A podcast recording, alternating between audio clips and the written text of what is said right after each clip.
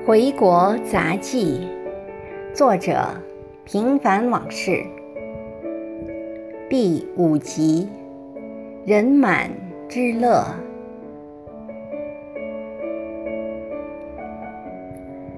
大学同学告诉我，他现在几乎不开车了，好处是低碳、环保、省银子。其实我也坐了几次公交车和地铁。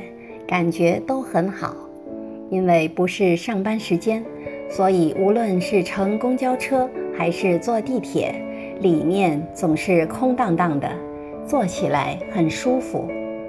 我也打过车，整个人团在狭小的空间里，动也不能动，还要在太阳光下忍受烤肉般的折磨。昨晚朋友请客。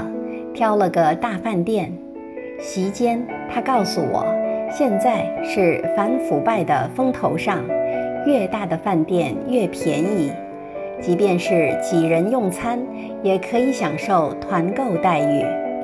看来反腐败确实卓有成效，毋庸置疑，东西当然是国内做的好吃。别和我提地沟油，美国的食品还转基因的呢。喜欢就吃，死不了人的。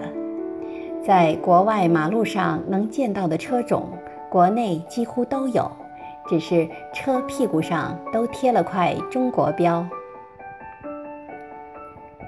国人多数都非常友好，打听个事儿总是很热心地答复你，比想象的要好得多。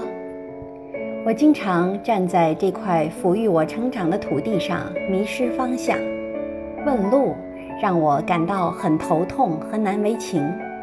难道我不是这里长大的？每每看到被问的人一脸茫然，心里就打鼓。人家一定想我是装的，不然怎么口音完全是当地人的，却如何会不认路呢？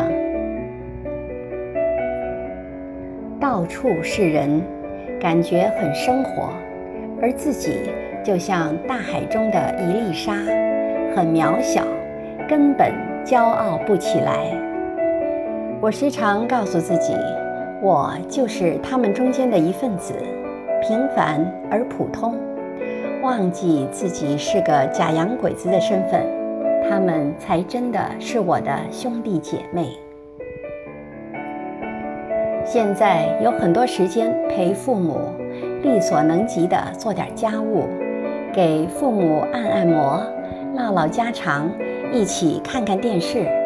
其实要想享受天伦之乐很容易，而且都是举手之劳，顺其自然的事。想吃什么，出去就可以，不用再驱车到中国城。马路边上就足以让你眼花缭乱，寂寞了，一通电话就能找到人，不必煞费苦心。想出去玩，背上行囊和相机就走，天南地北，任君逍遥。身边都是同胞的感觉，真的很美，也很踏实。感谢您的收听，敬请继续关注《回国杂技》系列第六集《低调做人》。